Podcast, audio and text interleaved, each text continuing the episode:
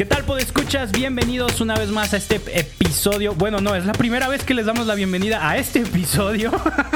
Wow, wow. Ángel, ¿cómo estás? Este ¿Cómo episodio eterno que ha durado ya dos años, yo creo. Güey, es que a lo mejor en, en el multiverso ya dimos la bienvenida a este episodio, güey.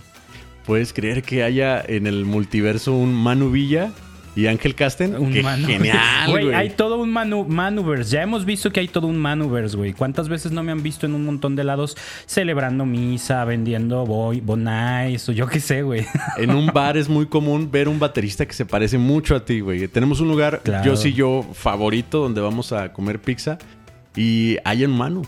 Ahí hay un mano. Existiendo. En todos lados. Hay un mano en cada rincón de tu corazón, güey. Es verdad. Tan común como un oxo. tan común como un Oxxo. Oye, pues el día de hoy, pues escuchas, tenemos un tema muy bueno, con un invitado muy bueno. Disfruto trabajar con él, ya hemos hecho varias cosillas ahí. No tantas como quisiéramos, pero porque los dos andamos en friega en mil cosas. Este, Ángel, tenemos. ¿Qué tema es hoy? ¿Qué tema vamos a hablar hoy? Vamos a hablar sobre la música litúrgica, ¿verdad? Así le di, le di, bien, le diste, bien, bien, El de cocina es el que viene, güey, bien, bien. Vamos bien, bien, bien, bien. No vamos a hablar sobre la música litúrgica y no hemos elegido a alguien mejor, estoy seguro. Porque nadie nos hizo caso. Nadie más ah, quiso. No, gente es con nuestro invitado. No, no, elegimos a alguien mejor porque no nos pelaron. Nadie más pero quiso. Él sí nos peló. No, yo creo que tenemos una invitada, sasasazo. ¿Viste cómo estaban las preguntas? O sea, las preguntas, la, la gente estaba Listizo. Sí, sí, sí. Tenemos aquí a nuestro queridísimo amigo Fer Vázquez del podcast Gladius del proyecto Ignis. Ignis, ¿cómo se pronuncia Fer? Ignis, como, como Ñ. Como Ñ, Ignis. Que, que aquí Ángel nos va a caer el chahuizle con nuestra pronunciación de latín, ¿eh? Aguas, güey. Ay, güey, como si hubiéramos, o sea, como si tuviéramos que aprender Como si diario, ¿verdad? Sí, güey. como si diario usáramos latín. Fer Vázquez, ¿cómo estás? Muy bien, Manu, Ángel, muchas gracias por la invitación. La verdad, encantado de estar aquí con ustedes. Buenísimo. Me suena, me suena tu voz a, un padre de la iglesia, no sé por qué. Dicen que tengo allá parientes herejes en los primeros siglos. Ah, Esos Vázquez, los Vázquez bien. Eso, los Vázquez de ahí de Roma, güey, ¿no? Sí, güey. Cartago. ah, de Cartago. Ah, claro. sí, sí. No, no, no. Oye, Fer, pues qué chido que nos acompañas. Por escuchas, les platicamos un poco. Invitamos a Fer porque él se especializa y dedica y trabaja y dedica su tiempo y su, su energía y sus ideas en gran medida al mundo de la música litúrgica. Tiene estudios en, la Escuela de Música Sacra, tiene estudios en composición, este, ha leído un montón, todos los días canta misa y todos los días lidia con gente, con sacerdotes, con músicos. Entonces tiene mucha experiencia y creo que es una persona ideal para abordar este tema, estas dudas que tenemos y, y aclarar ideas eh, que luego a veces, justo cuando invité a Fer, me dijo, híjole, Manu, pero es que si hablamos de eso, los van a linchar, me van a linchar, nos lincharán como, como si viviéramos en Twitter. Y le digo, pues de eso se trata, hombre. Ya no le caemos bien a todos. O sea, ya si nos han linchado por memes, que no nos linchen por temas serios y, de verdad profundos, ¿no? Entonces, por eso está aquí Fer. Y me gusta y estoy emocionadísimo de que este día sí pudimos grabar Ángel y yo porque Ángel tiene mucha más experiencia que yo en, cantar misas también. Ángel también dedica mucho tiempo de eso. Tiene cantos propios, compone música también para, para, liturgia. Y, bueno, creo que va a ser un buen crossover aquí este, presentar a Ángel y a Fer y, que ellos compartan ideas y opiniones al respecto. Que creo que van a estar de acuerdo en mucho. O no, y hacemos polémica y la polémica siempre crea mucha publicidad. Yo voy a, voy, a estar viendo las analíticas del podcast. Si vamos abajo, les voy a picar la cresta y les voy a soltar preguntas en las que sé que, están que no están de acuerdo. Oye, y si estamos 20 minutos después del podcast, yo, pues por lo menos yo no tengo gripa.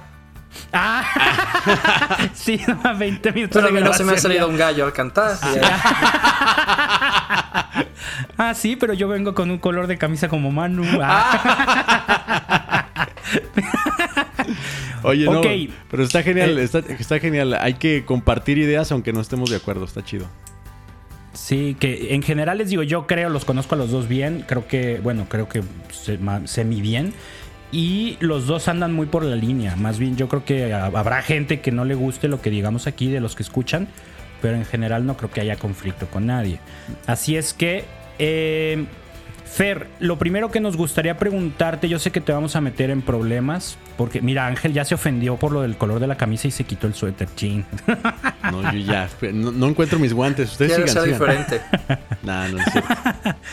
Este, Fer, Sé que te vamos a meter en broncas porque has desarrollado mucho este tema, lo has estudiado mucho y tienes todo un curso o varios cursos, pero con lo primero que nos gustaría empezar es si nos puedes ayudar a comprender más o menos de forma general las características de los cantos de la liturgia. ¿no? O sea, como por dónde tienen que ir. Por ahí en las redes sociales nos decían, es que un canto de la liturgia tiene que orientar hacia la oración, tiene que eh, llevar a la gente a la oración. Y yo le preguntaba, sí, o sea, todos los cantos de la liturgia tienen que llevarnos a la oración como tal.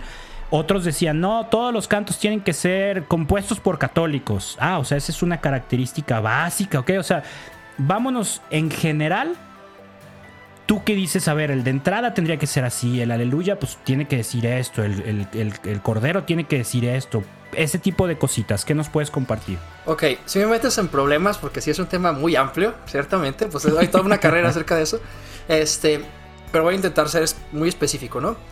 Eh, música litúrgica, podríamos definirla en general como la música compuesta y creada para la celebración litúrgica. Vaya, el nombre lo dice, ¿no? Pero vale la pena como, como especificar eso ahí. Eh, además, bueno, tendrá algunas características que ya nos la indica el magisterio de la iglesia en sus distintas eh, encíclicas o documentos, instrucciones. Esta música creada para la liturgia, compuesta para la liturgia, debe de ser santa, debe de ser universal y debe de tener belleza en sus formas. Son como los tres criterios generales. Santa. Santa, universal belleza. y belleza en sus formas es lo que todo hombre católico busca en una mujer. Qué bueno. No sé si la comparación sea muy buena, pero bueno. Sí, o sea, no sé si se pero se me vino a la mente unos amigos que, justo tienen esas características. Güey, que tu novia sea muy universal. ¿no? Eso como que universal. Ah, bueno, sí, no pensé en eso. obviamente no. Pero, pero sí, es cierto, pero santa y, bella en sus formas podría ser buena característica. Sí, claro. Oye, y ahorita, sirviendo tu ejemplo, ¿qué es bella en sus formas?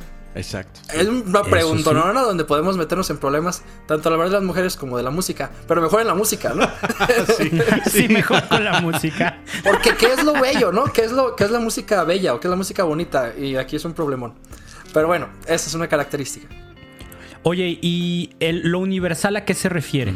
Lo universal. Ah, mira, fíjate que hay muchas interpretaciones. Este, tanto las del magisterio como las de pues, teólogos o gente que se pone a reflexionar. Universal puede significar dos cosas. Lo primero es que exprese esta, vaya, como, como su mismo nombre lo dice, que exprese algo a la totalidad del ser humano. O sea, a toda la humanidad. O sea, que pueda llegar a cualquier persona que lo escuche. ¿No? O sea, eso como lo universal. Eh, ahí pues, se ponen algunos ejemplos como de la música que, que se vuelve patrimonio universal, ¿no? del arte. Este, Ah, ¿qué te gusta? La, quinta sinfonía de Beethoven, eh, el Parelisa, o sea, cosas que puedes escuchar y que dices, ah, esta lo ubico, ¿no? Porque ya es algo que significa para la, para la raza humana, ¿no? Entonces, ese es uno de los sentidos. Y el otro, que viene también ahí como, como a unirse, pero a la parte religiosa, es que exprese universalmente la fe de la liturgia. O sea, que tenga el significado este, de la universidad, de universalidad, catolicidad, vaya, ¿no? Este, catolicidad de la fe. Entonces va como por esos dos lados. O sea, que exprese artísticamente y que exprese la fe. Oye, yo la verdad es que no sé absolutamente nada contigo, lo, voy a aprender. Pero cuando, cuando dijiste que sea universal, me dio a entender que sea congregacional, no, no va por ahí. O sea, que todo el mundo pueda cantarla, que sea fácil de cantar, que sea que sea algo digerible para todos, algo así se me vino a la mente. ¿No tiene nada que ver? No. De hecho, de hecho, de hecho, no, fíjate, y es que ya, ya, y es que ya, eso no, así fueron decir malas palabras, pero bueno, gracias. Tráeme, sí, tráeme claro, otro invitado. Ah, me encanta la idea. invitado, mano. No, este no me cayó no, bien. No, es que fíjate. no, güey, gracias, este, gracias. Eh, tenemos ahí un problema, ese es otro tema. Este, tengo un episodio sobre la participación activa, donde, cree, en donde creemos que, que alguna de las características de la música de la liturgia tiene que ser que la gente participe. La participación activa de las que nos habla el Concilio Vaticano II. No necesariamente. De hecho, existen varios grados de participación de la gente.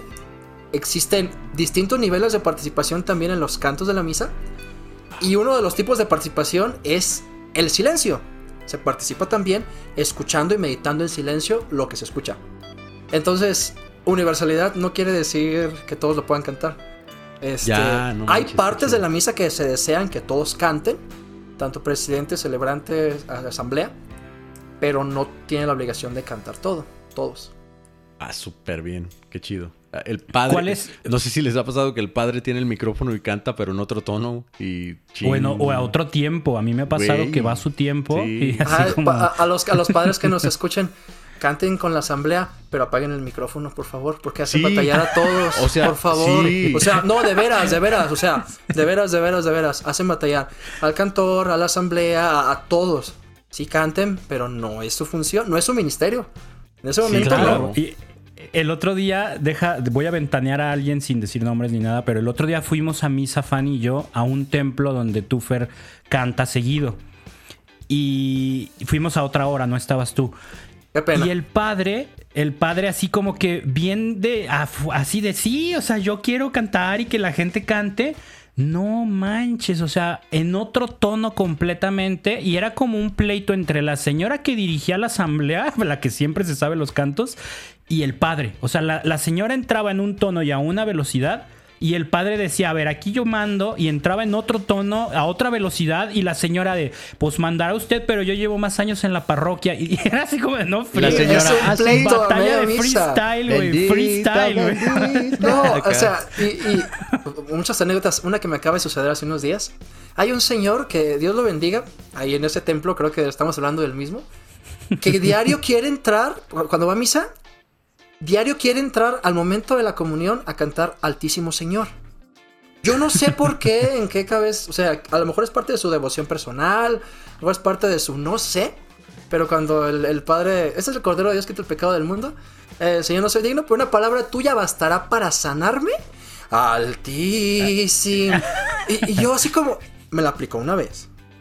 Me la aplicó una vez, porque no estaba preparado, o sea, claro, no, ¿por qué? ¿Quién canta? ¿Por qué? ¿Dónde? ¿Verdad? Pero de ahí en adelante no me vuelve a suceder. porque cuando decimos, cuando termina la asamblea de decir, eh, bastará para sanarme, entro con la música. Y voy a decir por qué. Porque creo que es una falta de respeto, en cierto sentido. O sea, hay gente encargada de la, de la música. Y no porque sea yo, digo, puede ser cualquier coro, a otra hora, el que sea. Pero creo que nadie de, la asamblea tiene el derecho como de entrar y decir, ah, yo voy a cantar porque por mis gustos, porque me gusta, porque este canto, porque dice que voy a recibir al Señor.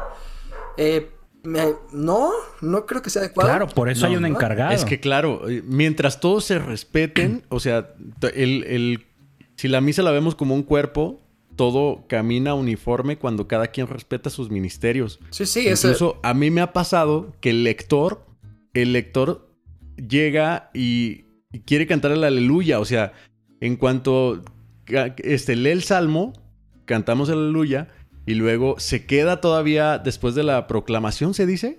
Después de, de... Ay, perdóname, disculpa, es que soy, de verdad soy un ignorante en el tema. Después de leer el salmo... Ajá. Sí, termina de leer el salmo, entramos con el aleluya y después dice... El versículo, ajá, el versículo de la aclamación. Sí, sí. Exactamente. Y después se queda en el. Se queda porque dice lo que sigue es el aleluya. O sea, yo, yo tengo que cantar el, aleluya después. Y pues también es un aficionado, una persona que pues está ahí probando su suerte en el micrófono. El, criterio que nos dice también Sacrosantum Concilium, la constitución sobre la Sagrada Liturgia del Vaticano II, que dice que cada ministro debe de hacer todo y solo lo que le corresponde. Eso es bien importante. Debe hacer Esa todo frase está muy buena. Y solo lo que le corresponde. O sea, eso, o sea, todo, agota todo lo que tienes que hacer. Ni más ni menos. Y solo lo que te corresponde. Entonces, eso aplica para todos. sí, sí. Claro, claro. oye, Fer, este, pues miren, la dinámica que propongo es que en las redes sociales lanzamos dos tandas de preguntas sobre música litúrgica y, variantes en torno a ella. Les decía, se puso muy bueno, mucha gente contestó, es de las encuestas que más gente ha participado en el perfil de, de T Proyecto. En promedio, cada pregunta en promedio la contestaron 35, 40 personas. ¿no? O sea, creo que fue un buen número. Por cada dos palabras hay groserías, güey. Entonces, wow. Ay, es cierto. Entonces, les late, nos vamos a ir pregunta por pregunta y profundizamos en tu opinión, Fer, que nos vayas guiando y, y todo este rollo, ¿va? Vamos viendo. La primera pregunta que hicimos fue, ¿cantas en misas, cantas o tocas en misas? El perfil va enfocado a músicos. El 90% de los que contestaron dijeron que sí, que cantan o tocan en misas. El 41% lo hace de forma profesional y el 59% solo como apostolado. Profesional entendiendo que pues de eso trabajan, ¿no? O, que lo hacen de manera muy chida. Luego, la primera pregunta fue, ¿es obligatorio para un músico católico cantar misas? Ángel, ¿tú qué opinas? ¿Es obligatorio para un músico católico? Realmente yo creo que tiene que haber una pasión dentro de ti. O sea, si te sientes obligado ya en hacer algo, pues definitivamente no. Puede ser que alguien, bueno, yo más bien quiero ordenar esta idea. Sí creo que debes de tener el conocimiento para por sí. No sé si me por sí. Sí, o sea, o sea, saber hacerlo por si se da la Por si algún día, porque bien puede ser un músico este, evangelizador, no sé, digamos Marco López, pero que no te dediques al 100% a cantar las misas. Creo yo, este es mi pensar. Pero si en algún momento se da la oportunidad, creo que necesita, necesita saberlo por lo menos, como para hacerlo por esa vez. Pero sí no creo que, sea una persona obligada a, a, cantar misas solamente por ser músico católico. Creo yo que tal vez no. Yo estoy de acuerdo también. No creo que sea, no creo que sea obligatorio para un músico católico cantar misas de forma periódica. Claro que está súper bien que sepas hacerlo, claro que está bien que, que de vez en cuando te ofrezcas o, salga la oportunidad y la aproveches, pero no creo que sea como por default de, ah, eres católico, eres músico, ah, tienes que estar cantando misas cada domingo o de cada o entre semana o algo así. ¿Tú qué opinas, Fer? ¿Y qué, nos dice lo que has estudiado? Yo creo que siempre, bueno, estoy de acuerdo con ambos. Este, yo creo que siempre hay que distinguir los ámbitos y eso es uno de los problemas de los que yo creo que ahorita nos vamos a meter a platicar. Este, distinguir los distintos tipos de, de ministerios, distinguir los distintos tipos de música. Por ejemplo, ahorita ya dijeron dos. O bueno, yo empecé hablando de la música litúrgica y ahorita ustedes hablaron de la música de evangelización. Ya ahí son dos aspectos completamente distintos que, por ser distintos, hay que, cada uno tiene su área, su momento, su manera de llevarse a cabo. Y aunque pueden relacionarse, pues no son lo mismo. Entonces yo creo que un músico litúrgico este, se enfoca en un aspecto. Yo creo que ese es el que más continuamente cantará misas, porque precisamente es la música litúrgica. Pero un músico de evangelización, sus objetivos su manera de componer, su manera de interpretar, son completamente distintos. Así es que mm, hay que distinguir ministerios, estilos, lugares, ¿verdad? Yo, por ejemplo, aquí voy a decir, aquí voy a decir algo, ya vamos a empezar con problemas. Este, por criterio general, la música de evangelización no debe de ser usada en la liturgia. Por criterio general. habrá sus excepciones, habrá sus lugares, habrá sus consideraciones, pero por criterio general no, porque son distintos los objetivos. Ajá. Entonces, ya de ahí, o sea, claro. Eh, que O sea, te refieres, por ejemplo, si me estoy adelantando, díganme, pero por ejemplo, nadie te ama como yo de comunión, o sea, tendría que ser mejor un canto eucarístico. Ya empezamos. Plenamente. Perdón, ya empezamos perdón. a caer mal a la gente. No, adelante, adelante, adelante, sí, sí, sí. O sea, sí, es eso. O sea, eso ah, es, eso es exactamente. Música de evangelización no es eh, lo adecuado para la liturgia. Vamos a usar este canto porque ya lo nombramos de ejemplo y porque es el más popular. La música litúrgica debe de tener algunas características, ya las nombré. Este, pero además de, las tres que ya dije, debe de expresar la fe universal de la iglesia. O sea, debe de expresar este, el misterio celebrado. Eh, por lo mismo tiene características universales, de asamblea, eclesiales, este... Y el canto de Nadie te ama como yo se contrasta, ¿por qué? Porque expresa experiencias subjetivas personales. Nadie te ama como yo. Ajá, o sea, ya no universales, sino que parten de la fe eh, personal. ¿Cuánto he esperado este momento que vinieras a mí? O sea, estás hablando. No es singular, el, problema no es el singular de estar hablando, está hablando de, en primera persona, ¿no? Sino el problema de que está hablando de una visión de la fe intimista, individual. O sea, estoy hablándole Dios conmigo, este, cuánto he esperado que estuvieras aquí, cuánto he esperado que este momento que me hablaras. O sea, ya no es una ya no es cantar la fe universal de la iglesia, sino que estás cantando tu fe subjetiva. Y entonces ya no tiene lugar en la misa, porque no estás expresando lo que estamos celebrando. Como dejando de lado eh, el misterio celebrado, como dices tú. Sí, sí, sí, o sea, la, fe de la asamblea, ¿sabes? O sea, la fe de la asamblea lo estás cambiando por la piedad personal.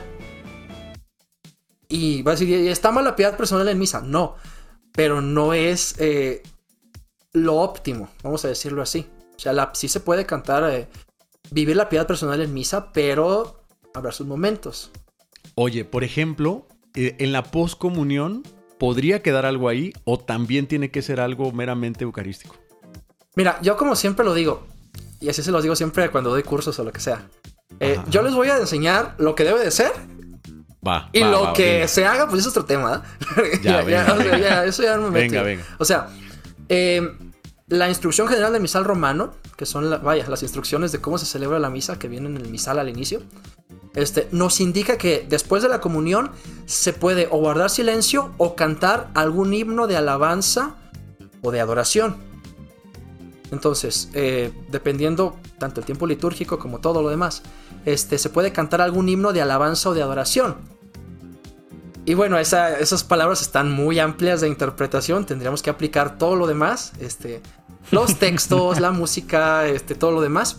Pero sí se pueden cantar. De hecho, por ejemplo, ejemplos, eh, así que grandes de, cantos de, alabanza y de adoración.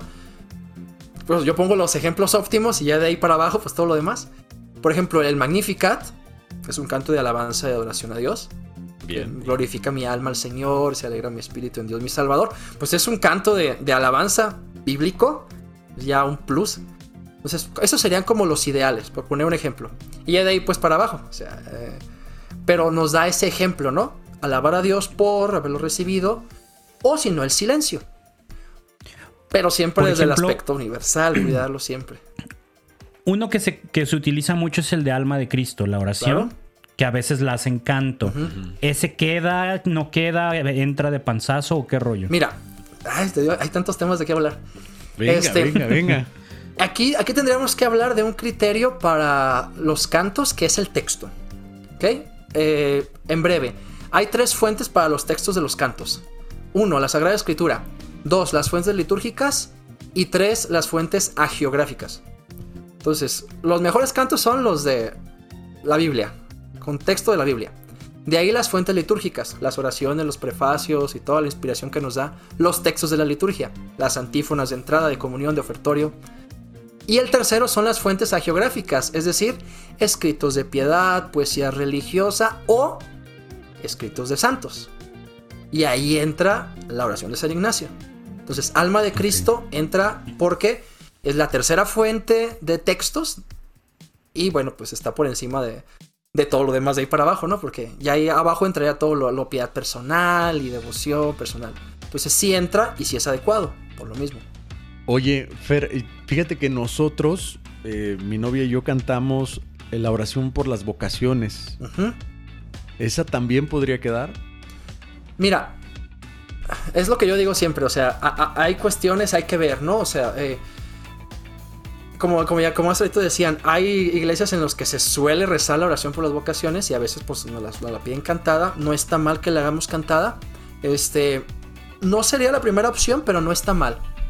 Así como bien, bien difusa mi respuesta, no, sería pero la opción, sí, pero, no. está mal, o sea. es como, ya que, o sea. No, tampoco así, o sea. Fíjate, yo tengo este, yo tengo este. Este pleito. Vamos, vamos. venga, venga, venga. Es que siempre tenemos esta mentalidad en, la, en el mundo de la música litúrgica, sobre todo, que es como mi especialidad, donde nos gusta preguntar, ¿este canto sí o este canto no? o sea, o, me das una lista de los que sí y me das una lista de los que no. De las listas, ya sabes, ¿no? Hay muchísimas listas. Yo estoy en contra de eso, totalmente. Yo creo que necesitamos formar criterios. Formar criterios. Entonces, cuando ahorita me preguntas, oye, la oración por las vocaciones, sí o no, mi respuesta es depende. Por ejemplo, esa yo la canté el domingo cuarto de Pascua, que se celebra la Jornada Mundial de Oración por las Vocaciones Sacerdotales. Ya. También la canté el domingo, creo que cayó en este en marzo, que fue el día del seminario. Este, lo canté yo el día del seminario. La canté también, bueno, aquí en nuestra diócesis se usa el, aviso del día del seminario. Entonces, esos dos domingos yo canté la oración en misa, en las misas que me tocaban. ¿Por qué? Porque es el ambiente de la celebración, este, en una hora santa vocacional. O sea, sí se, sí se puede, pero hay que formar criterios, ¿sabes? Ya. Claro, sacarle el mayor provecho. Creo que, creo que aplica mucho como en otros temas del cristianismo y la evangelización, que muchas veces interpretamos la fe como, como la regla para decir que sí y que no. Exacto. Cuando realmente el cristianismo de lo que se trata es de siempre elegir lo mejor. No entre lo bueno y lo malo, sino entre lo mejor. Y un constante discernimiento, ¿sabes? O sea, de, y no caer en la casuística, porque tampoco, pero sí, o sea, decir, a ver, ¿este sí o no? Bueno, la respuesta siempre va a ser depende. Entonces. Exacto, o sea, no, no quedarte como que alguien me diga que sí y que no, sino crecer tu criterio, forjar tu criterio y decidir, a ver, tengo esta oración, hoy queda, hoy funciona, hoy le enriquece a la comunidad meterla sí o no. No, pues no, Ah, bueno, entonces busquemos, no quiere decir que esté mal usarla, pero busquemos algo que enriquezca todavía más. ¿Cuál fue el evangelio de hoy? ¿Cuál es la fiesta de hoy? ¿Tengo un canto de eso? Ah, pues usa ese mejor, ¿no? Pero, pero requiere y exige un montón de conocimiento y preparación. Sí, no, manches, o sea, todo lo que acabas de decir, wow, o sea, eh, fíjate, por ejemplo, aquí en, El Sembrador, eh, en el canal, hay un programa que se llama Siempre Alegres, el cual justo la productora nos pide que sea todo totalmente, si, vas, si va a ser del día del seminario, todo, hasta las, hasta las preguntas como las trivias, hasta los videos que deben de aparecer, o sea, todo que tenga la naturaleza del primer tema.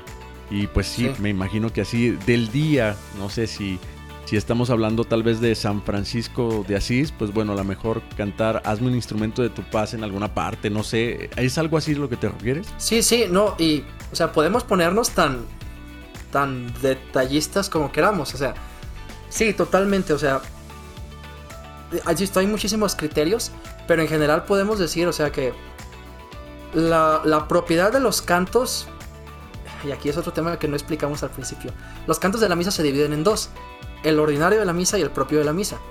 Los cantos del ordinario de la misa son los que forman parte de la celebración ordinaria de toda Eucaristía. A saber, son el Señor ten piedad, el Gloria a Dios en el cielo, Santo, con su bendito, y Cordero de Dios. Antes también era el credo, ahorita ya no se suele cantar mucho el credo. pero son esos. Señor ten piedad, Gloria, Santo con bendito y Cordero. Porque toda misa tiene esos, ¿no? Estamos de acuerdo, son los cantos del ordinario de la misa. Y los cantos del propio de la misa son los que expresan la celebración propia del día. A saber, son el canto de entrada, el salmo responsorial, el canto de ofertorio de presentación de dones, que es su nombre correcto, el canto de comunión y si hay canto de salida. Entonces, los cantos del propio expresan la celebración del día y el sentido de la celebración del día. Y entonces aquí es donde entra lo que, lo que, lo que decíamos, pues ya tenemos un poquito más para, para discernir cómo mis cantos, sobre todo del propio, porque son los que, vaya, más van a variar, este, expresan el sentido de la celebración del día. ¿no? ahorita que decíamos la oración por las vocaciones, bueno, si es en el contexto de la celebración del día, pues puede quedar. Ok, ok. Oye, yo tengo una pregunta. Igual, insisto, si me estoy brincando algo, Manu, tú me detienes. No, vamos a la primera pregunta, ¿eh? Ya sé, no manches, no manches. no pasa Oye, nada. Fíjate que, fíjate que yo tengo la duda de que si, por ejemplo, vamos a cantar El Señor ten piedad, el Señor ten piedad tiene que ser con eh, a lo mejor con ese ritmo, digámoslo así. O sea, por ejemplo, yo quiero escribir un Señor ten piedad. Y de pronto me nace escribir un Señor ten piedad alegre, ¿no? Señor ten piedad, así, ¿no? Y, de pronto, este, en alguna ocasión me tocó escribir, digo, muy malamente te digo porque soy un ignorante en el tema, un, un cordero que también iba como algo alegre Y alguna, en alguna ocasión una persona me dijo, no, es que el Cordero, Señor, ten piedad, tienen que ir pues con cierto sentimiento, ¿no? O sea, ¿qué opinas tú de eso? No es lo que yo opine, para empezar. o sea, ah, para empezar no es lo que yo opine, o sea, no, o sea... Ay, eso es un tema bien interesante. Todo es bien interesante, ¿verdad? Este, mira, no sé de dónde, pero quiero sospechar que viene mucho de la, de la piedad popular de la gente. Ajá. Les hemos adjudicado algunos cantos o ritos de la Eucaristía en general. Sentimientos que no corresponden a lo que son. Wow. Señor, ten piedad. Dice la instrucción general del misal romano, otra vez. Yo creo que es un documento que todo músico debiera de leer. La instrucción general del misal romano. Dice la instrucción general del misal romano sobre el Kyrie eleison, sobre el Señor ten piedad. Es una aclamación gloriosa al Señor y Mesías resucitado. Porque si nos vamos a la fuente. Eso no suena nada triste, ¿no? No, güey, nada. O eso dice la instrucción general misal romano. Es una aclamación a, gloriosa al Señor resucitado. Porque vaya, vámonos a la Sagrada Escritura. Y, o sea, el, fundamento de la palabra Señor en la Sagrada Escritura, ustedes lo saben, yo creo que los que nos han, los escuchan también han estudiado mucha Biblia. O sea, el Kirie, la, expresión Kirie, la expresión Señor, es la expresión y la confesión de Cristo resucitado. O sea, los apóstoles le dicen al Señor resucitado, Señor, vaya. Traen ese trasfondo de el nombre de Dios en el Antiguo Testamento, de los emperadores triunfantes, del Imperio Romano. O sea, el Kirie, el Señor, es ese reconocimiento enorme de, de Cristo, vencedor de la muerte, y que a quien se le pide su misericordia. Es lo, que sigue diciendo la instrucción general de Misal Romano, por la cual los fieles aclaman al Señor e imploran su misericordia. O sea, en ningún lado dice que es para pedir perdón, y mucho menos dice que debe de ser triste o que debe de ser eh, como un lamento o que debe de ser con cuerdas de metal de tu guitarra. de hecho, todo lo contrario. O sea, bueno, ya que lo vemos así explicado, este parece, o sea, lo entendemos más, nos parece el sentido glorioso del Señor resucitado. Esa es la aclamación, Señor. Oye, Kirie. En, algún momento, en, un templo que no voy a decir dónde, pero hasta no, no, no voy a decir, güey, no, me voy a meter un problemón. Pero a mí se me hizo extraño que hasta la persona que nos invitó a tocar del coro nos dijo, el, el Señor ten piedad se canta con la cabeza abajo. Y yo decía, güey, esto es la cosa más extraña del mundo.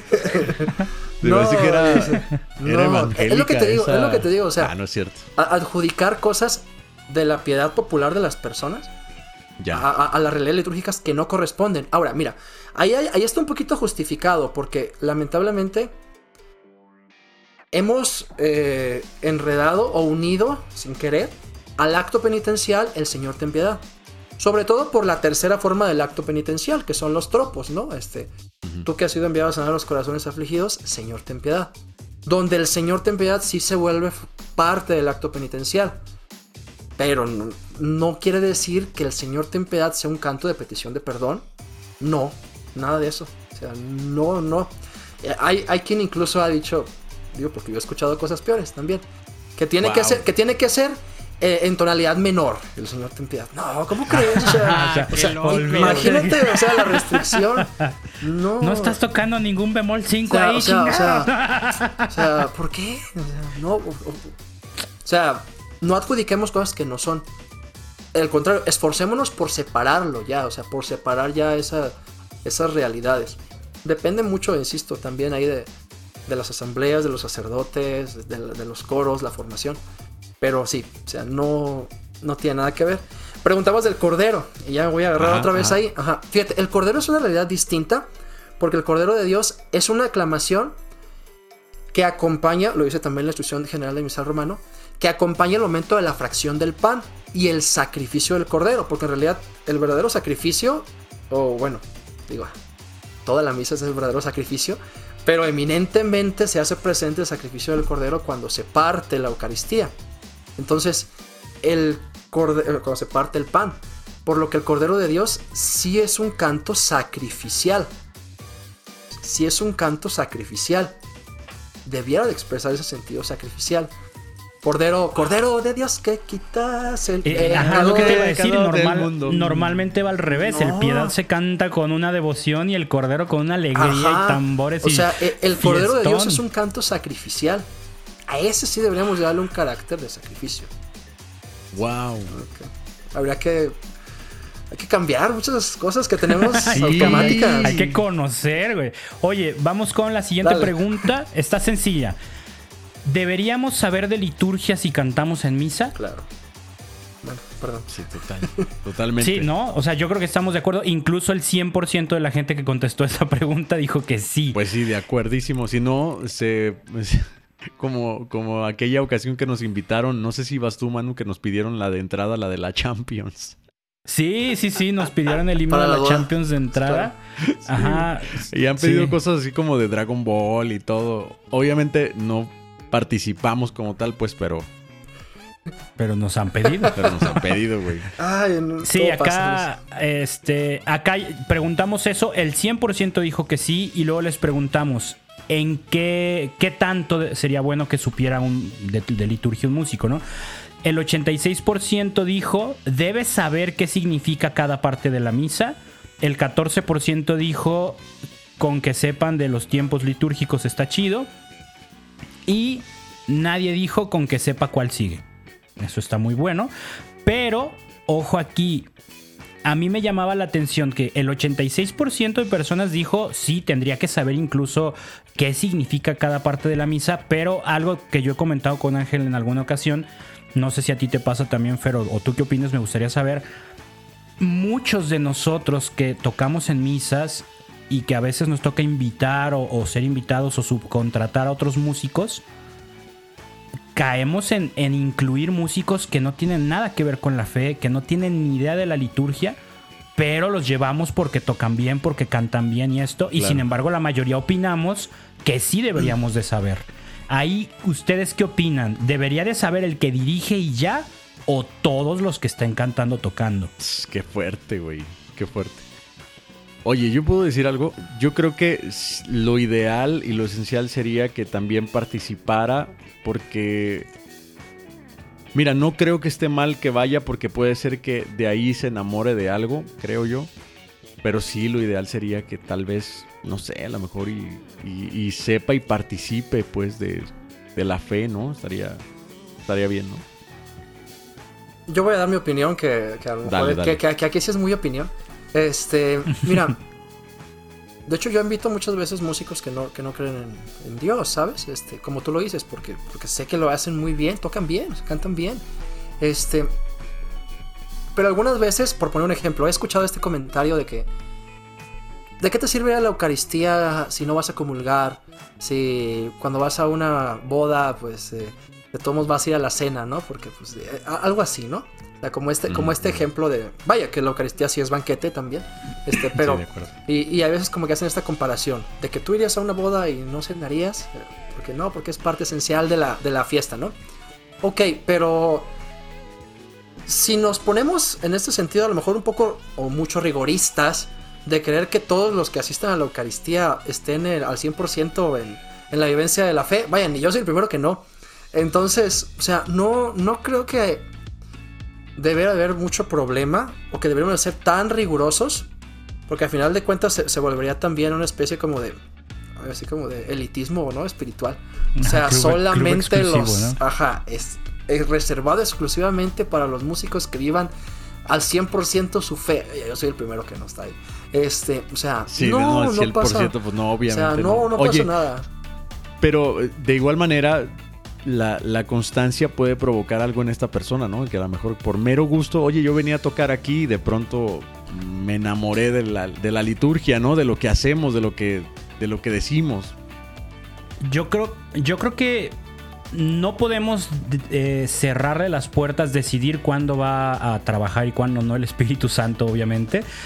Pero lo que yo sí noto es que a lo mejor el músico católico que invita a estas personas tendría que darse a la tarea de, de, hacer algo más. O sea, decir, bueno, te estoy invitando porque cantas, porque tocas genial y creo que a lo mejor algo se te puede pegar. A lo mejor no dejarlo en automático. ¿no? Porque si bien ciertamente la exposición frecuente a la Eucaristía puede dejar muy buenos resultados en alguien que no cree, también es una realidad que el músico que toca un montón de misas tan seguido se expone a perder ese gusto por la Eucaristía. Entonces, es un arma de doble filo. En cambio, si en este caso yo invito a un músico no creyente a cantar misas conmigo, pues por lo menos hacer el esfuerzo de hablarle de la Eucaristía, de mira, ahorita lo que va a pasar en misa, cuando cantemos este, lo que sucede es esto. Como mero técnico, ¿no? Y ya, o sea, como echando semillitas de ojalá de frutos. Sí. No, no ponerte a evangelizarlo como tal, pero sí empaparlo más en lo que hacemos es esto, cantamos esto por esto, y esa yo creo que podría ser una buena labor para que esas invitaciones den un poco más de fruto, posible fruto en sus vidas, ¿no? Fíjate que yo, yo estoy ahorita en una etapa de mi vida en la que ya no creo tanto en ese proselitismo, de hecho no me gusta hacerlo, porque creo yo que, que tiene que ser muy, muy, tenemos que ser muy respetuosos del proceso de cada uno. ¿Sabes? O sea, yo al menos en el ambiente musical en el que me, muevo y con las personas con las que convivo, que sé que no son creyentes o no tan creyentes, sí me gusta respetarlos, porque a veces esas, esas son ideas también mías. Ese querer evangelizar a fuerzas y a cada momento eh, aleja mucho a la gente. Entonces, sí, yo, pero cuando es muy intrusivo. Sí, o sea, yo me, yo, entiendo lo que dices, así como comentarlo, no de cada domingo, no de cada misa, no. O sea, aprovechar, ciertamente lo que dices, Fer, es muy importante, el, no ser el, empujón que siempre está insistiendo y convirtiendo gente, pero sí tener el, foquito prendido nosotros de, ah, o sea, si, no sé, una misa en Tapalpa. Pues va en el camión, en el camino, sacar el tema de, oye, ¿y tú sabes qué significa el cordero o por qué lo cantamos? Algo. Si se presta, si hay amistad, si hay confianza, si, creo que sí valdría la pena estar atentos a cuando se prestes, pero ciertamente cuidando el detalle de no ser el, el proselitista enfadoso que, hombre, que genera lo contrario. O, aquella persona que ya la sientes así como que ya está encima de ti porque no haces justamente lo que quiere, la otra persona quiere que hagas, ¿no? Así como de, güey, aquí nos hincamos todos y te hincas a huevo. Pero también entiendo que alguno de estos elementos puede llegar a faltar el respeto. Me ha tocado invitar a algún, este, ya sabes, algún violinista, chelista o, algún, algún instrumentista que, que, no comparte la fe, que está viendo a las morras, ¿no? Y en plena, estamos en plena consagración y de pronto él está viendo a la chica que se hincó y, y, está tratando de hacer un comentario medio incómodo y tú estás así como de, güey, así, aquí, aquí no, ahorita no.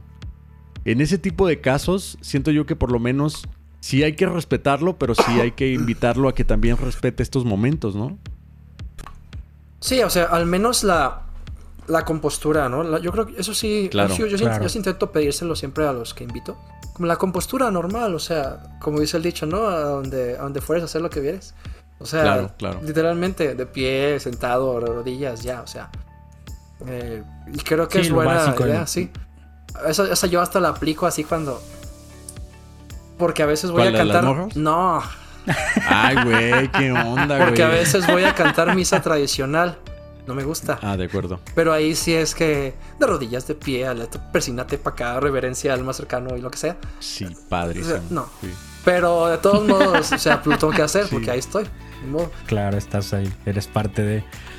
Sí, está cañón. Y, y, aparte también creo que no podemos ser, como dices tú, Fer, tan, tan cerrados y exigentes porque de entrada ni nosotros mismos ah, muchas veces somos igual de respetuosos, ¿no? Ya lo hablábamos en otro episodio de...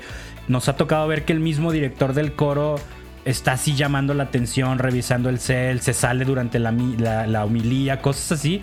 Dices, güey, pues primero exijámonos a nosotros mismos como creyentes y luego ya nos preocupamos si el, si el que no es creyente lo hace de manera perfecta. Sí, no, y a veces son cosas bien necesarias, o sea, a veces yo como director del coro de la música, o sea, necesito estar checando los libros, diciéndole sigue esto, oye, vamos a cantar esto, aquí le vamos a bajar, aquí le vamos a subir.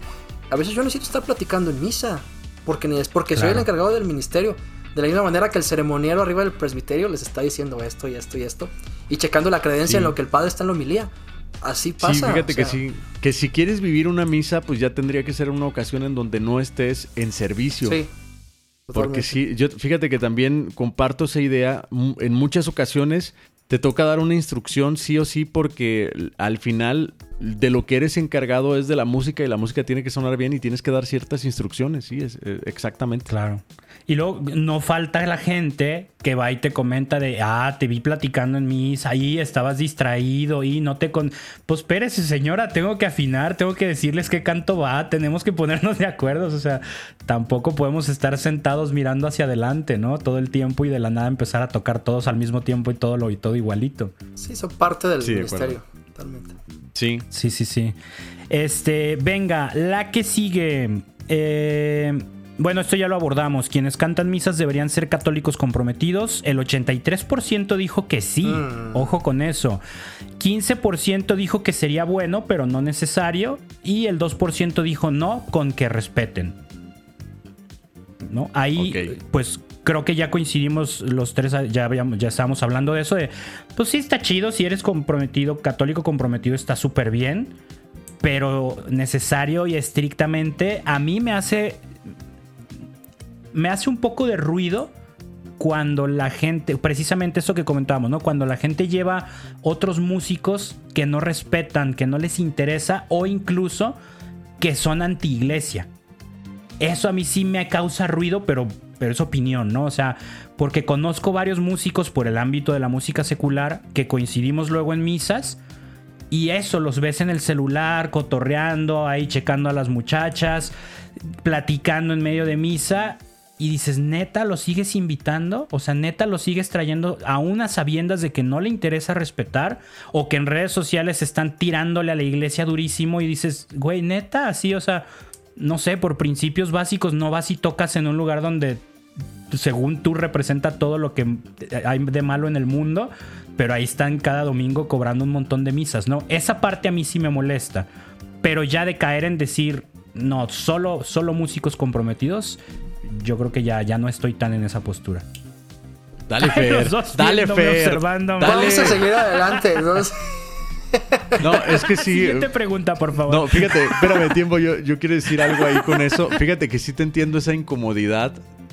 A mí me ha tocado en algunas ocasiones estar con alguien o con alguienes que salen criticando eh, en el concepto de su ignorancia el decir, ¿viste cuánta limosna tenía? O sea, el padre se va a jambar tanto dinero, ¿no? O sea, fácil ha de ser tanto. Y ellos sacando cuentas, en alguna ocasión me tocó vivirlo.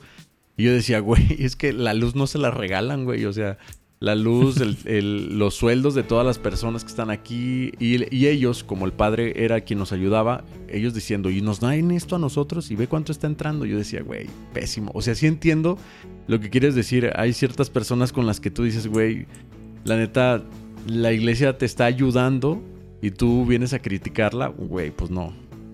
Te entiendo esa incomodidad. Sí, a mí eso es, lo que me hace ruido, llevar gente que, que, no respeta, que no quiere respetar y que aparte, o, o, que estén en contra completamente así, clásica gente anti-iglesia, ¿no? Dices, pues no te invito, o sea, yo como músico no te invitaría y si yo fuera tú no iría por mera congruencia con mis ideas. Y me hace ruido que otros inviten a esa gente sabiendo cómo son, cómo se comportan dentro y fuera del templo. Entonces, pero es opinión, meramente opinión personal de mis issues con los músicos de la que tocan en misas. Tú di, Fer, tú, qué, piensas? ¿Qué piensas? Te nos salimos, güey, nos salimos, nos salimos. Si tú dices, nos salimos. Sálganse todos y ah, Me tapo los ojos para no saber quién lo dijo. Ah. no sé, o sea, quémenme la hoguera, no importa. A veces trabajo es trabajo. O sea, a veces trabajo es trabajo y, o sea, estoy de acuerdo que yo tampoco quiero que, que le falte el respeto a la Eucaristía. Yo procuro no invitar gente que sé que va a estar causando problemas también. Pero a veces sí te toca trabajar con ellos. Sí, sí, sí. Ah, ya. Pero, o sea, en general cuando yo invito, yo suelo invitar a los que conozco. Entonces, ahí no hay problema. Ya. Pero a veces me invitan a mí junto con otros que pues, yo no, ni al caso. Claro. No y nada, ahí, ¿no? O sea, pero también, por ejemplo, trabajo es trabajo a veces, ¿verdad? Depende de los criterios de cada quien. A mí una vez me pidieron una... Ay, ay que me van a excomulgar. A mí una vez me pidieron ir a cantar una boda sedevacantista. Porque yo, porque yo estoy en la licenciatura en canto gregoriano, o sea, yo me sé todo el canto gregoriano. Entonces, querían una boda eh, con los sedevacantistas.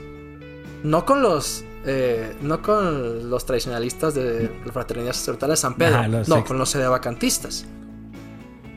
Y yo dije, ay, ¿qué voy a hacer? Ahí está uno con la conciencia. Este. o sea, al final dije, bueno, pero pues, bueno, pues es trabajo. Voy a ir. Y al final de cuentas, oye, también. No mucha gente lo sabe hacer, porque cantar todos los, todos los cantos gregorianos que implica las bodas tradicionales. Y fui por trabajo.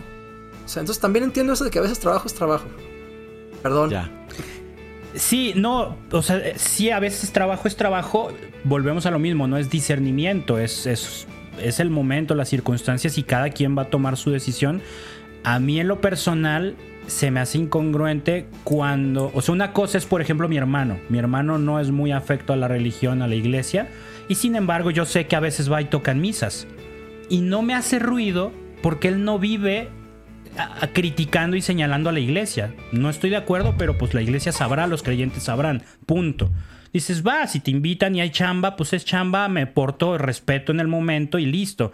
Pero cuando la gente se dedica día y noche a criticar, a señalar, a, a estar ahí tirándole a la iglesia, a los sacerdotes, a los creyentes, pero cuando hay varo, ah, no, pero entonces mi opinión me la callo y voy por dinero, a mí se me hace un poquito incongruente ahí es donde yo digo, no chingues, yo como creyente no invitaría a estas personas que sé que la prioridad es el dinero, aun cuando se la vive atacándome a mí mismo y a la gente con la que yo convivo y a los sacerdotes y a, mi creencia. Ahí es donde yo digo, no chingues, no, o sea, esos músicos a mí no me gusta verlos tocando misas.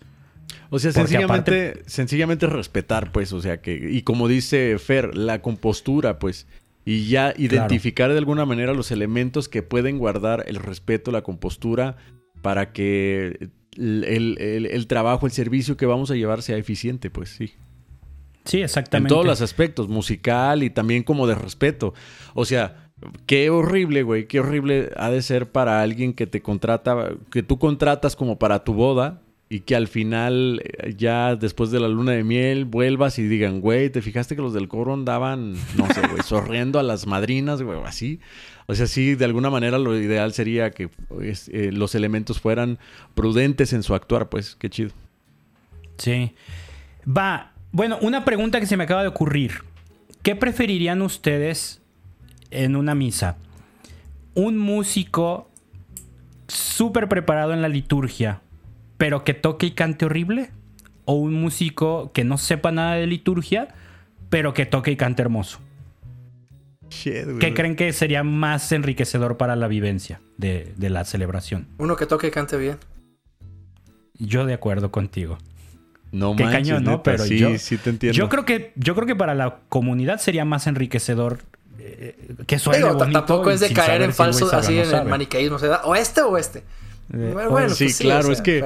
Pero, sí es mejor que cante bien, Sí, totalmente. Porque no. La finalidad principal es que suene bien y mostrar excelencia. Y ya lo demás creo yo que es muy personal, ¿no? Claro, ya enriquecerá en otros términos, pero así de, primera instancia, yo creo que sí sería mejor, ¿no? Yo creo. Pero bueno, la otra pregunta, la que sigue, se me hizo interesante. Preguntamos: ¿tienes dudas sobre todo este tema de la música litúrgica? El 59% dijo que no.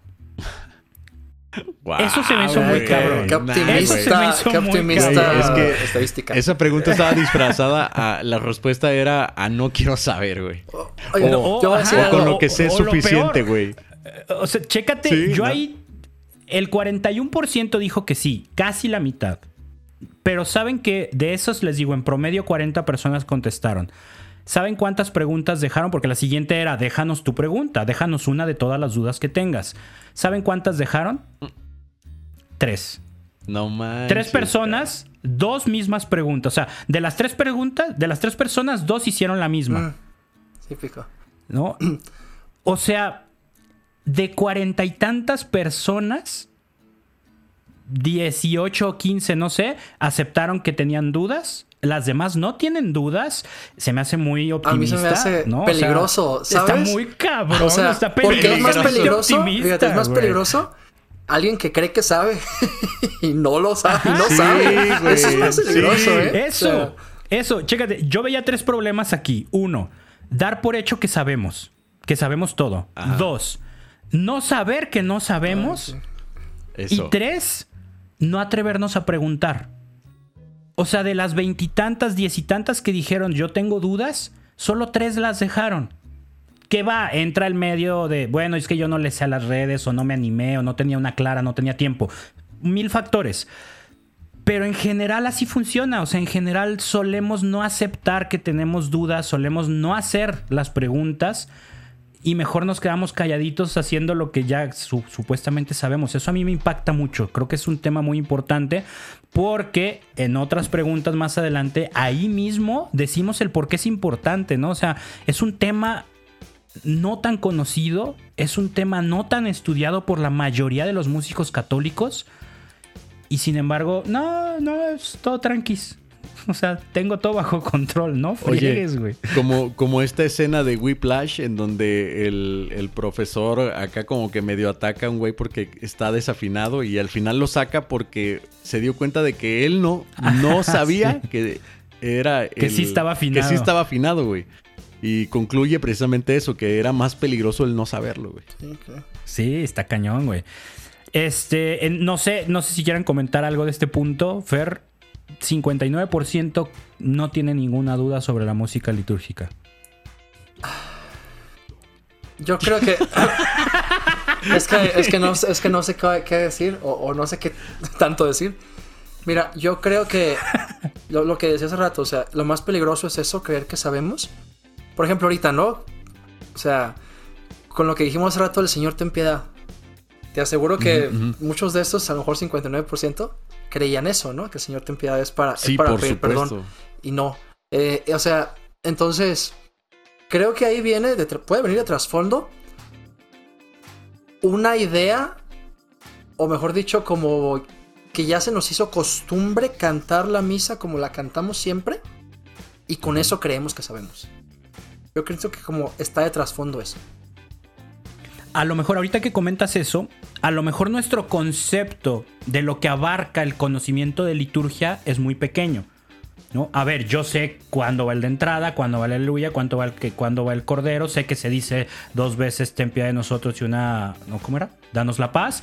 Ah, entonces ya con eso... no, sí sabías eso, por ejemplo. El cordero de Dios se puede alargar. No, no sabía el cordero de Dios se puede alargar. Ah, por ejemplo. Entonces, a eso voy. A lo mejor nuestro conocimiento de lo que necesita la liturgia y la música es muy corto y decimos, ah, no, pues ya sé lo necesario. No tengo que cantar cantos protestantes, no tengo que levantar las manos el Padre Nuestro y se acabó. Todo lo demás ya me lo y eso de no levantar las manos, yo estoy y a lo mejor tema. y, a lo mejor creemos que sabiendo eso, de entrada que ni siquiera estamos dando por hecho de que sea lo correcto, ya, ya decimos, ya sé todo. Y, el problema quizá no es la soberbia, quizá no es el creer que ya sé todo, sino el no darme cuenta de que hay tanto que saber. De acuerdo, sí, güey, exacto. Eso está cañón también. Eso es.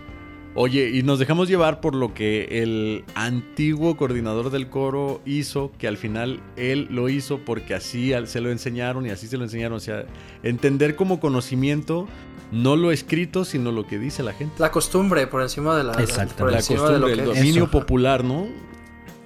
Sí, que, que, de entrada todo este rollo, creo que también el, parte del problema radica en qué tan accesible es ese conocimiento, qué tan expuestos como músicos estamos a ese conocimiento. O sea, tú, Fer, lo has estudiado un montón pero tampoco es que abunde no, La, literatura, los expertos, como para decir, ah, YouTube me meto y en cosa de nada me aprendo lo que tengo que aprender. No, le tienes que escarbar por la todos lados. La verdad es que ahí sí tenemos una gran deuda con nuestra, con nuestra iglesia, con nuestra gente católica.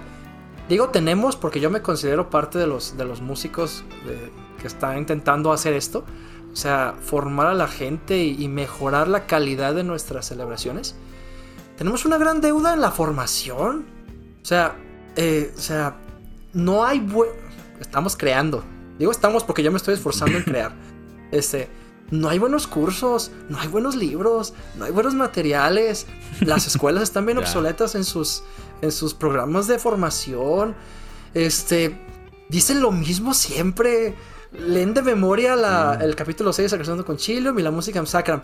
Y que es la música en es de bueno, la instrucción sobre la música sagrada, música sacra, es de 1967. ¿no? O sea, Wow. no, o sea, ya, ya, no está, no es que esté Es lo más moderno no que es moderno, tenemos. no es moderno, pero sí es como la carta magna, se supone. Este, pero ya, es muy antigua. O sea, para empezar necesitamos nuevas. Claro. Este. Vaya, incluso cuando la explican, ni siquiera saben profundizarla y aplicar a la realidad actual. O sea, eh, entonces, eh, no hay, muchos deudas. O sea, híjole. Y aparte, y aparte, o sea, hay gente como tú que, que se está esforzando en generar contenido actualizado, entendible, digerible. Pero aparte te topas con la otra realidad que refleja esta respuesta. ¿Cuántos músicos, nosotros lo hemos hablado en otros temas, pero en la música litúrgica aplica exactamente igual? ¿Cuántos músicos católicos estamos dispuestos a aceptar que todavía nos falta crecimiento relacionado a nuestra Sí, fe? no. ¿Invitas a un músico católico a un retiro? No, güey, yo doy retiros, yo sirvo en retiros, Claro, que voy a andar pésimo. viviendo un retiro. No, esa es una. Otra, no, güey, ¿cómo voy a ir a un retiro de formación si esos días yo trabajo? Otra, no, güey, o sea, no tengo dinero para pagar un retiro porque soy músico. O sea, hay un montón de barreras que cuando alguien ofrece formación, el músico no la acepta por mil barreras. Entonces es un, es un, es un círculo vicioso horrible en el que el músico se estanca haciendo lo que funciona, aparentemente funciona, porque no hay recurso, porque no hay tiempo o porque no hay oferta para mejorar las cosas, ¿no? Está muy cañón, o sea, estamos ahí atascadísimos bien gacho. Sí, además yo creo que también, en base, como ahorita que es que estamos estancados, afecta también el hecho de que no hay, va a sonar muy eh, profano, Va- Dilo, va- dilo. afecta el hecho de que no hay como competencia, ¿sabes? O sea, ¿a qué voy con esto? O sea, como todos estamos aletargados y hacemos lo que hacemos, bueno, lo- se hace lo que se hace como siempre se ha hecho, no sentimos la exigencia de que, güey, allá están haciendo esto, los de allá están haciendo esto, mira el coro que tal canta, la música que está componiendo, este, el curso de formación Claro. de tal, ve nomás que envidia eh, eh, las cantorales de acá, o sea, no hay competencia, entonces... Eh, todo está así aletargado, o sea, no, no sientes la necesidad de, mueva. de innovar o de, o de, o de- o de querer aprender lo que el otro está haciendo o de, o de, de querer ir a, a, no sé, a compartir o aprender de alguien más. O sea, porque como todo está letargado. Y, por, y, y justo acabas de usar una palabra muy, muy importante en todo este rollo, innovar. Luego también hay muchos de buena voluntad, ¿no? Decían por ahí, no hay nada más peligroso que un pendejo con, con iniciativa. O sea, hay mucha gente que yo voy a innovar y empiezan a hacer cosas que justamente no encajan o no funcionan. Alguien les dice que no y se ofenden. Entonces, ah, por eso la iglesia no avanza, ah, por eso mejor me largo. Y... No, espérate, o sea, para innovar, pues primero tienes que conocer, tener expertise en la, materia y entonces ya vas a poder hacer una innovación real y sustancial, ¿no? Pero queremos innovar saliendo del retiro y voy a innovar metiendo rock eh, eh, y ya, esa es la gran innovación, ¿no? Pues no, o sea, esos esfuerzos, sorry, pero no van a llegar muy lejos, pues. sí, ¿no? o sea, mira, como tú dices, o sea, la, la buena, la, la buena voluntad no basta en ningún ministerio, en ningún lado, en ningún aspecto de la vida. No. O sea, cuando estudié en la escuela de música sacra había un dicho que decía el, el anterior maestro de composición. Que este es, esto es muy de escuela técnica, pues, ¿no? De, de escuela académica. Pero él decía, no se atrevan a querer componer algo hasta que no acaben el contrapunto a, a- a dos coros, ocho voces. Hasta que no acaben la materia de contrapunto a ocho voces, no se animen a componer. Y allá anda uno así componiendo, aunque no hubiera acabado el contrapunto, ¿eh? Este, pero o sea, Claro. digo, aplicado, o sea, deberíamos de, de tener una buena formación para poder animarnos a hacer algo, ¿no? O sea, yo creo que de trasfondo estaba eso, o sea, no te quieras animar a hacer cosas este, con poco conocimiento, con escaso formación, con mera buena voluntad, porque a la verdad te van a salir cosas malas, feas, así, ¿no? Y, Sí, puros o sea, intentos que al final se quedan como, como popular. Sí. Y porque suena chido, se queda. Sí, sí, o sea, y, y lo, lo que dije hace rato, o sea, lamentablemente, como, como nuestro nivel está así como también medio eh, letargado y pues, pues chafa, pues compones algo chafa y pues el tuerto, eh, en el país de los ciegos, el tuerto es rey, y pues. ay, ay, Claro, ah, claro. pues también, únete aquí al club. Pues no, ¿verdad? Entonces, ay, no. Sí, está muy cañón. No Y manches, yo creo que tema. yo creo que no se trata tajantemente de ah, no compongas Claro. hasta que no domines. No, claro, vas a aprender a componer sí, sí. componiendo. Claro. Pero de componer, de aprender, de agarrar experiencia a innovar, hay un trecho larguísimo, ¿no? O sea, realmente el que propone algo novedoso, algo que va, que, que deja huella, es el que ya tiene experiencia cagándola, es el que ya tiene experiencia conociendo, estudiando, y entonces puedes, puedes agarrar los elementos y decidir con cuáles jugar y con cuáles no. Pero nos falta todo eso, o sea, como músicos nos falta mucha humildad para aceptar que no sabemos todo, para aceptar que estamos ignorando muchísimas cosas de, de los ámbitos en el que como músicos evangelizadores nos, nos desempeñamos, como músicos litúrgicos, como predicadores. Somos difíciles, somos, o sea, somos como, como esos que ponen en redes de, híjole, no te pongas a discutir con un vegano, no te pongas a discutir con un crossfitero, no te pongas a discutir con un evangelizador porque todo lo sabe. Y porque no hay nada nuevo bajo el sol para él, ¿no? Es, es difícil. Somos Sí, difíciles. no, totalmente. Somos, somos soberbios, pues, perdón. Somos Sí, pues sí, soberbios. Sí, esa es la palabra enteramente. Y fíjate que con eso de, de la, de la composición y de, de no mostrar, no sé si les pasa, pero al momento de escribir, ya conforme vas creciendo, a lo mejor en el conocimiento puedes mirar hacia atrás y decir, ay, güey, creo que la canción que compuse al inicio, creo que sí tenía razón, güey, no estaba tan chida. Y la vas eliminando, Bueno, ¿no? Por- Totalmente. o sea, eso Claro. a todos no, los tres componemos, ¿no? O sea, a nadie nos gustan nuestras composiciones anteriores. bueno, no sé, o sea, es- Sí, así como que, sí, "Ay, sí, no, Sí, estaba bien híjole, verde". ¿dónde estaban ¿Qué mis estaba amigos para detenerme? Sí, exacto. Así pasa, así pasa. Sí, está cañón. Oye, este, ahorita que mencionaron esto, lo dejo aquí grabado y no en mis notas para no perderlo de vista. Estaría muy bueno, lanzo la propuesta, hacer después otro episodio de tips y recomendaciones para componer música litúrgica. Qué cabrón. Porque de seguro muchos músicos que dedican su tiempo a esto les encantaría aplicarse como compositores y sacar sus propias canciones y todo. Y muchas veces no tenemos ni idea de por dónde empezar o qué pauta seguir y esto. Estaría muy bueno invitarte, Fer, a que nos ayudaras con Con eso. gusto. De acuerdo. Sí, Va. totalmente. Últimas preguntas para no extendernos mucho porque precisamente hay que ir a cantar misa. Eh, primer pregunta, chéquense, esto in- incluso contrasta con la otra pregunta que la, del 59% que dice que no tiene dudas. ¿Es fácil distinguir entre un canto que sí es litúrgico y uno que no? Tú, Ángel, ¿qué opinas? Pues yo creo que sí, ¿no? O sea, precisamente un canto que no habla de la liturgia, pues ahí es donde te das cuenta, ¿no? O sea, lo que decía ahorita Fer, que en el momento de la comunión, pues están cantando a lo mejor algo que sea evangelizador y que no hable de la celebración como tal, pues ya te das cuenta, ¿no? Aunque, qué bueno que sueltas esa pregunta por años, güey. Por años. Yo me di cuenta muy tarde eh, que- que un santo que, que era es el de San Santo Santo en el cielo, Santo es el Señor. Güey, yo recuerdo una vez que nos pararon en seco y dijeron, no, ese no es litúrgico. Y yo, ¿qué? Lo he cantado toda mi vida. Tan bonito que o está. sea, sí, Sí, tan bonito que Se está. pega siempre. El de... ¿Cómo es? ¿Cómo, cómo va la, la que es una parodia del de, del de Bob Dylan? Ay, cabrón. ¿Cuál, Ay, se me fue, sí. Es el de I wanna Sí. love you. Dust in the Creo Wind, que es ¿no? un... No, ese es Bob Marley, baboso. Bob Dylan, la de. Blowing, Bl- No, ajá. Blowing the Wind, algo así. Se me fue, pero sí, es un.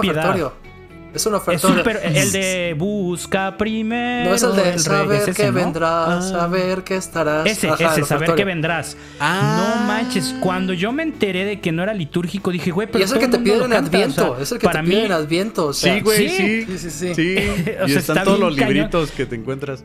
Esa pregunta, yo, mi primer instinto fue decir, sí, sí es fácil. Pero luego pensando y analizando todo el contexto actual en el que estamos, yo creo que no es fácil. ¿Por qué? Porque influye estos hábitos, estas costumbres, influye el, desconocimiento de la liturgia, influye el desconocimiento de, cómo, o sea, para qué es cada canto.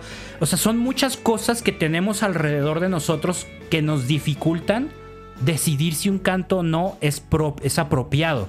Entonces, técnicamente es fácil. A ver, habla de la liturgia o no. A ver, ¿es, ¿es, un canto secular? Pues no, no es litúrgico y se acabó, ¿no? Es de evangelización, no es litúrgico. En esencia es fácil. Pero en la práctica, yo creo que hoy en día no es tan fácil reconocer uno que, que sea aplicable a la liturgia o no. Güey, ¿sabes cuál pensé que ibas a decir? El de andando de tu mano, que también creo que es ahí. Claro, ese es, ese es secularísimo, creo. Sí, lo conozco. Qué bueno. Sí. Ese. El de, no, el de andando de tu mano. Qué ese es de una película. Es de, ese es de una película oh, de, la, de la novicia rebelde. Abre tus ojos. ¿Neta? Sí, es un musical, güey. Y lo agarraron en los 70s de, ah, esta canción está bonita y la película es de una monja, usémoslo en misa. Ay, perro, no manches, no sabía. Sí.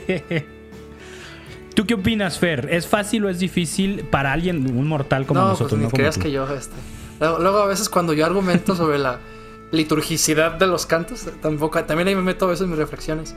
Este, mira, es muy difícil. sí, o sea, sí, honestamente, honestamente wow. sí, es, sí, es, complicado, sí es difícil. O sea, por ejemplo, aquí lanzo el buscapiés. O sea, me, hay, hay, gente que me puede decir, o sea, bueno, es que este no es litúrgico por el texto, o es que este no es litúrgico por el, eh, ¿cómo puedo decir? Por la, por la música, por el, bueno, no, por el texto, porque es secular, porque es música profana, porque es una parodia, etc. Ok, va, criterios. Yo a veces les digo, ¿te has puesto algún día a revisar lo, vamos a decirlo así, lo litúrgico de tus cantos, musicalmente hablando. O sea, hay cantos que yo diría, este no es litúrgico porque su melodía está mal hecha. O sea, yo, yo a veces que digo, este canto no es litúrgico porque es incantable. O sea, este canto no litúrgico. Claro, contemplando los, los criterios ajá, de lo litúrgico, de belleza, ajá, o sea, belleza de formas, todo o sea, este rollo, ¿no? Está muy, está muy mal armonizado. Esto no es litúrgico. O sea, eh, eh, había un maestro que nunca va a escuchar este podcast, que componía, que componía, valga la redundancia, como, dice, como dicen las normas del magisterio de la iglesia, muy semejante al canto gregoriano. O sea, componía cantos en español muy semejantes al canto gregoriano, muy modales. Y yo los escuchaba y decía, no, es que la gente no, es que compones un salmo responsorial muy modal, la gente no lo podía responder porque no, no queda a nuestra, a nuestra cultura musical, o sea, no, no, nos, no, nos, no pega claro. a nuestro oído. La gente no lo podía responder. Entonces, musicalmente hablando, en, en, lo que se refiere a melodías y eso, también puede haber cantos no litúrgicos. Y ese es otro tema al que hay que meterse cañón, a revisar, o sea. sí, eso es otro tema. no manches, varios podcasts van a salir de aquí. No manches, sí. Está cañón. Va, entonces deducimos Tú, de, tú, nos compartes tu opinión, no, no es tan fácil. Ok. ¿De qué depende que un Uy, canto sea podcast. litúrgico? Chéquense, ¿Otra? chéquense, las, las respuestas estuvieron súper simétricas. 3% dijo que esté muy bonito el canto. 3% dijo que lo haya compuesto un católico me dio mucho gusto que esas dos opciones tuvieran tan bajas este, votaciones. Y luego vienen las interesantes. 47% dijo que cumpla con los requisitos como sea, aunque sea fortuitamente, pero que cumpla. O sea, tú compones un canto y resulta que es bonito, es bello, es universal y, es santo. Y, y, y, conduce a la oración y todo lo que se considere como criterio. Ah, va, ¿no? Pero el otro 47% dice que haya sido compuesto para la liturgia sin importar quién lo compuso. O sea, no necesariamente un católico, no necesariamente un, un, experto en liturgia. Está súper dividida la opción, la opinión. Ahí, ¿qué nos dices, Fer? ¿Qué nos, ¿Qué nos dices tú? ¿De qué depende básicamente, obviamente, en términos generales, que un canto sea litúrgico? Está muy complicada la pregunta. o sea, porque... porque sí, o sea, no manches estamos hablando de la amplitud de los cantos de la liturgia, ¿no? O sea, y los criterios para que sea litúrgico un Señor ten piedad son distintos a los criterios para que sea litúrgico un salmo responsorial o un canto de entrada, ¿sabes? O sea, cada uno tiene criterios. Va, va. Déjate lo pongo un poco más fácil. El que esté bonito un canto lo no. hace litúrgico. Nunca. Ching. O sea, no, no, ok, ese 3% la, belleza, no, chinga la... a su madre. Además, además que otra vez, ¿no? ¿Qué es lo bonito? ¿Qué es lo bello? ¿Qué es lo.? Ay, claro, súper subjetivo. Y sí es un requisito, pero no lo. O sea, un canto bello no necesariamente es litúrgico. Y luego está esta porción que dice, no, pero a Dios sí le gusta. Eh, que lo haya compuesto un católico determina, o sea, es una característica determinante para que sea un canto Ay, ¿tú sabes que es uno de mis temas favoritos, mano. Por eso te pregunto. Fíjate, o sea, el primer lugar donde sale una expresión de esto es por allá en un documento de, de Pío XII, San Pío XII. ¿Sí es San Pío? Sí, santo, no es santo. De Pío XII. de Pío XII, este. Musica Sacra Discipline. Ajá. Donde se habla de que se debe de excluir. Eh, mejor dicho, que la composición de los cantos litúrgicos este, debe ser compuesta solamente por los que viven la fe católica y se debe de excluir a todos los que no. Algo así lo dice, bueno, con otras palabras más rebuscadas, ¿verdad? Y esto va a ser recogido posteriormente por varios documentos donde se va a hablar de que tengas en cuenta la fe del compositor, ¿ok? De la, música, de la, música sagrada. Eso lo, eso lo van a decir continuamente los documentos en, bueno, los que, los que fueron sucediendo después. Este, y esto ha evolucionado mucho en decir actualmente, que así se oye muy, muy actualmente, que eh, de una manera muy simplista, quiero decirlo yo, este, que no hay que cantar música protestante en misa. ¿Ok? O sea, básicamente a eso fue, eso, eso fue reducida esta, esta interpretación del magisterio. Y yo música, y yo, la verdad es que yo siempre me gusta pelear, porque me gusta pelear pero sobre todo crear criterio y reflexionar. O sea, yo digo que este criterio de que no hay que cantar música protestante en misa no se sostiene por sí mismo. ¿Ok? O sea, no se sostiene por sí mismo. Y ahí ya la cara de Ángel ya nos dice mucho. No, no, no, está genial. Este... Lo, voy a explicar. O ah, sea, descargando partituras de un chingo de cantos que, tenemos que entenderlo bien. Fíjate, el otro día en un episodio del podcast, otro comercial, este, donde platicábamos con el maestro Carlos Alberto Jardón, se lo ubican del pontificio Juan Pablo II, ahorita está.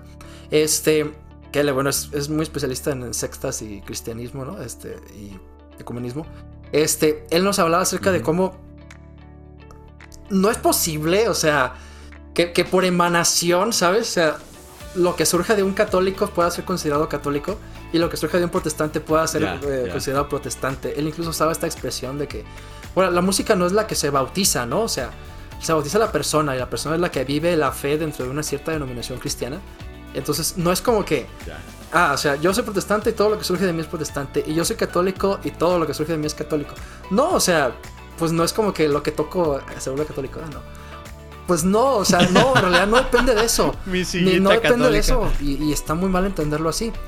Ahora, la práctica de la iglesia también echa mucho por tierra esta, este, este criterio.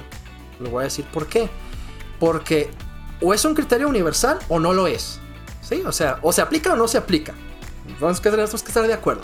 Y sin embargo, si encontramos que la música de grandes compositores, por ejemplo, Juan Sebastián Bach, que es un luterano del siglo XVIII, pues XVII, este, eh, de la música de Juan Sebastián Bach hasta la fecha se sigue tocando en el Vaticano en las grandes celebraciones.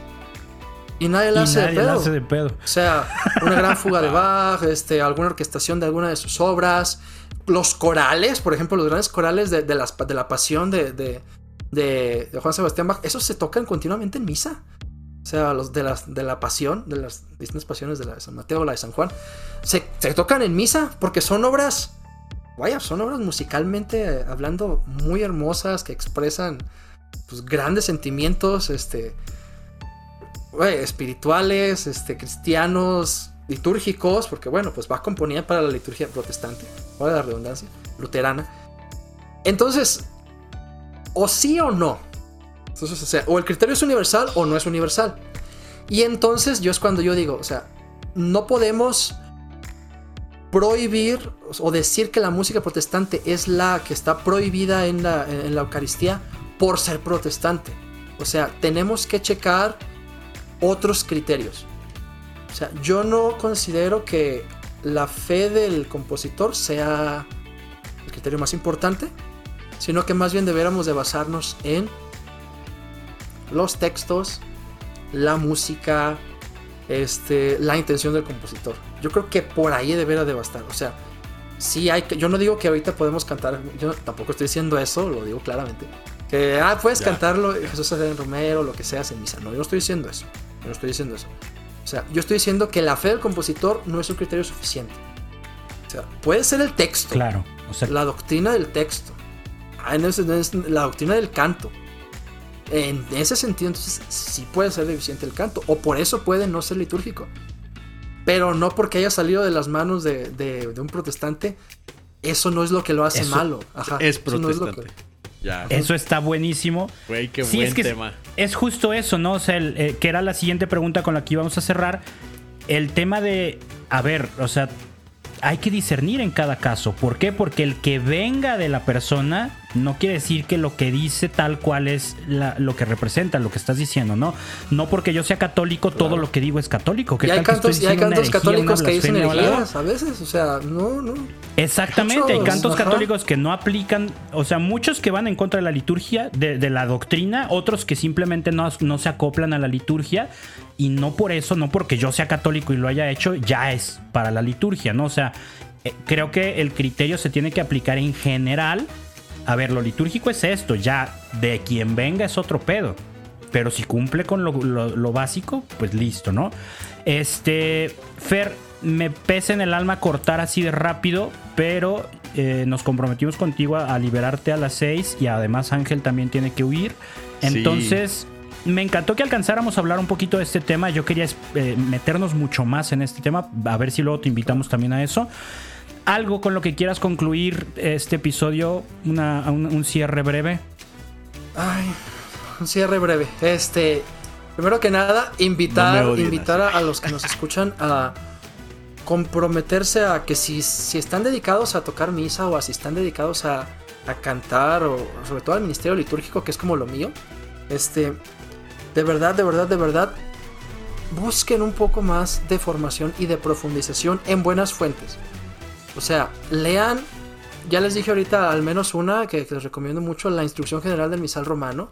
La instrucción general del misal romano, al menos en las partes de donde dice la celebración de la Eucaristía, donde nos da muchas indicaciones de los cantos y de todo lo que debe de, de, de, de tener de características y cómo se cantan, cuándo se cantan, dónde se cantan.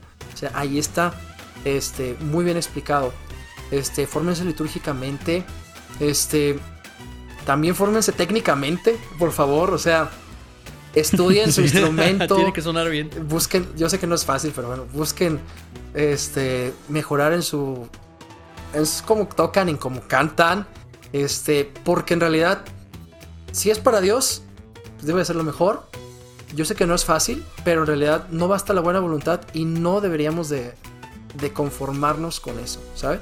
O sea, en nuestro trabajo está ayudar a los demás a que se encuentren a Dios. Y a veces estorbamos. A veces les estorbamos. no, no estorbar el encuentro con Dios de los demás en la celebración. Buenísimo, Fer. Muchísimas gracias. Ángel, ¿algo con lo que quieras cerrar? Nada, agradecer a Fer su tiempo y sobre todo su conocimiento que ha venido a instruir a este pobre pecador.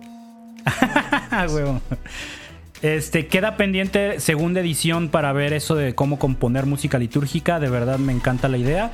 Y escuchas, sigan a Fer, tiene su podcast. Vamos a dejar todas las ligas en, la descripción del podcast para que lo sigan en sus redes, en sus podcasts, en sus proyectos. Este, tiene cursos muy buenos para formar músicos litúrgicos, así es que de verdad vale mucho la pena estar al pendiente de lo que hace.